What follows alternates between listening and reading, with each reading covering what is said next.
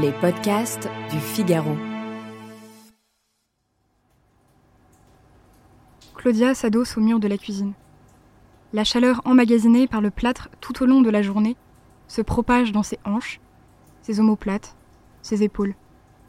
Sa tête tombe en avant, infiniment lourde.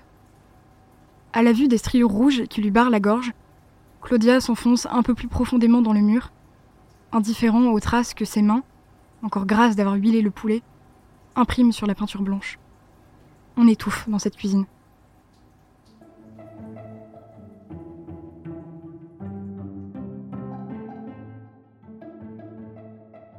Bonjour et bienvenue dans le podcast Le Moment des livres. Vous venez d'écouter un extrait d'un simple dîner de Cécile Tlili, publié chez Calman Levy. Un roman qui se déroule un soir de canicule dans un appartement et qui va tourner au vinaigre. Je m'appelle Alice Develay et aujourd'hui je suis avec l'auteur de ce roman. Bonjour Cécile Tlili. Bonjour Alice. Vous avez publié un simple dîner. Dans ce roman, deux couples se retrouvent le temps d'un dîner dans un appartement parisien. Or, ce qui ne devait être à l'origine qu'un banal repas va se transformer en drame pour tous les personnages. Au fur et à mesure du dîner, les masques vont tomber, les rôles vont s'inverser, voire prendre un tout autre visage. Alors première question, on a l'impression que ce livre, qui est un huis clos, est en vérité une pièce de théâtre. Comment est-ce que vous l'avez pensé? Tout se déroule dans l'espace de euh, cette soirée et cet appartement euh, parisien par une soirée euh, caniculaire de, la fin août. Et donc moi j'ai aimer ce cadre un peu théâtral, c'est vrai, qui permet d'exacerber les émotions, les tensions. Un simple dîner, ça parle de quatre personnages qui, chacun à leur manière, sont enfermés dans une vie sociale, une vie amoureuse qui ne leur convient pas ou plus. J'ai aimé jouer sur ce parallèle entre cet enfermement physique des, des personnages ce soir-là et cet enfermement plus profond qu'ils ressentent. C'est vrai que le livre a un côté théâtral, mais il y a en permanence ces deux plans entre ce qu'il donne à paraître euh, aux autres et puis euh, ce qu'il se passe à l'intérieur d'eux et qui est souvent très très éloigné euh, voilà, de ce rôle qu'il joue ou de cette représentation qu'il donne. C'est un roman aussi qui m'a fait un peu penser à la pièce de théâtre Le Prénom et je ne sais pas si vous l'avez vu, sinon le film Le Jeu le temps d'une soirée, pareil, euh, les personnages doivent euh, se... ne pas euh, regarder leur téléphone portable et évidemment, ça va tourner au drame. Il y a cet effet de cascade dans le livre qui a peut-être suscité cette, comparaison chez vous, c'est-à-dire que tout démarre de manière très lisse. alors que dès le départ, les personnages sont en grande tension intérieure, notamment une de mes héroïnes, Claudia, qui est l'hôte de cette soirée, qui est une jeune femme d'une timidité maladive et donc qui appréhende ce dîner. Mais au départ, tout le monde joue le jeu d'un être social très lisse. Et puis, il va se produire une série de, au départ, de, ce qui ne sont que des incidents, puis des événements qui vont faire basculer le cours de la soirée et, même plus largement, vous l'avez dit, le cours de la vie des personnages. Est-ce qu'une crise existentielle ressemble à votre roman?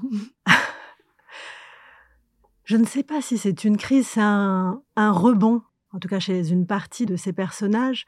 C'est des personnages qui sont enfermés, on le disait tout à l'heure, dans, quelque chose qui ne leur euh, convient pas ou plus. Pour certains, pour certaines, par exemple, Claudia, qui au départ, en tout cas du, dîner, semble très euh, passif, euh, semble subir le contexte de ce dîner, mais plus largement une vie une vie amoureuse où elle est maltraitée, euh, non pas physiquement, mais psychologiquement par, euh, par, son compagnon. J'imagine que c'est même peut-être un peu agaçant de la voir au début du, du roman euh, subir à ce point ce qui lui arrive.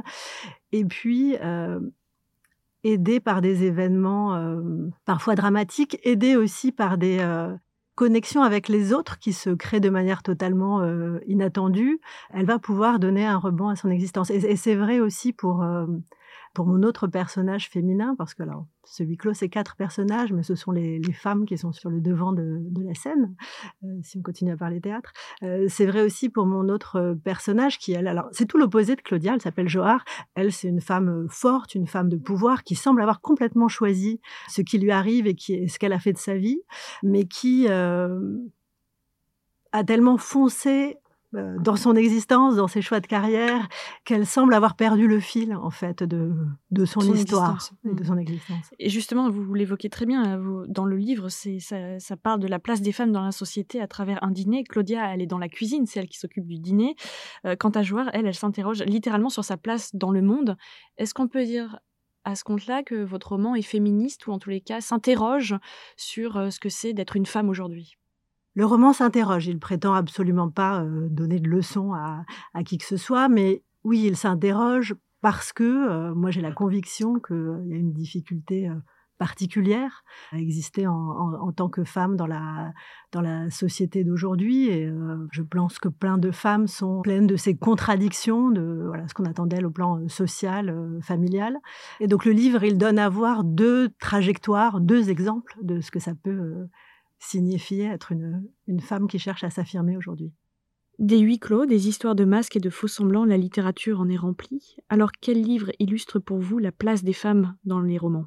Je dirais euh, Le Carnet d'or de, de, Doris Lessing, voilà, qui pour moi était euh, une découverte de ce que pouvait être la vie d'une femme racontée dans toutes ses contradictions et toute sa nudité. Quel livre vous a fait aimer lire? J'étais une dévoreuse de livres dès la plus euh, tendre enfance, donc j'ai mangé tout un tas de littérature jeunesse. J'ai un livre qui m'a donné le, sentiment d'entrer dans le monde de la littérature pour adultes qui est l'écume des jours de Vian. Euh, voilà, je me souviens que c'était une expérience particulière parce que genre, je devais avoir une 10-11 ans, je pense. C'est un, livre qui m'avait beaucoup ému, mais il y avait aussi ce passage symbolique euh, à l'âge adulte à travers un, un livre d'adulte. Quel est votre livre de chevet? Je, relis régulièrement plusieurs livres de Toni Morrison, dont, pour n'en citer qu'un, ce serait Beloved.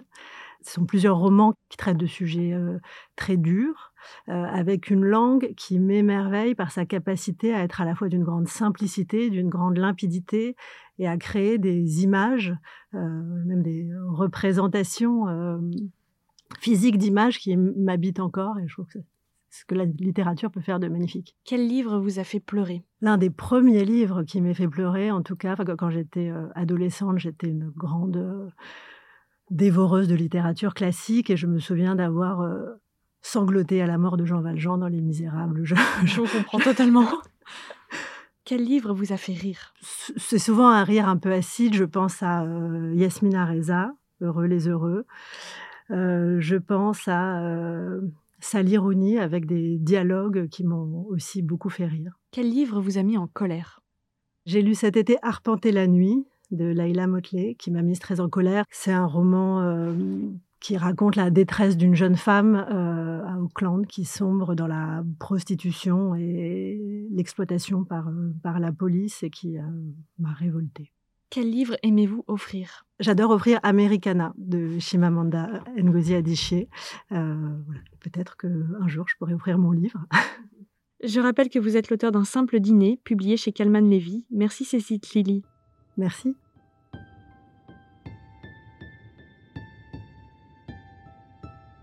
Merci d'avoir écouté ce podcast. Je suis Alice Develay, journaliste au Figaro littéraire.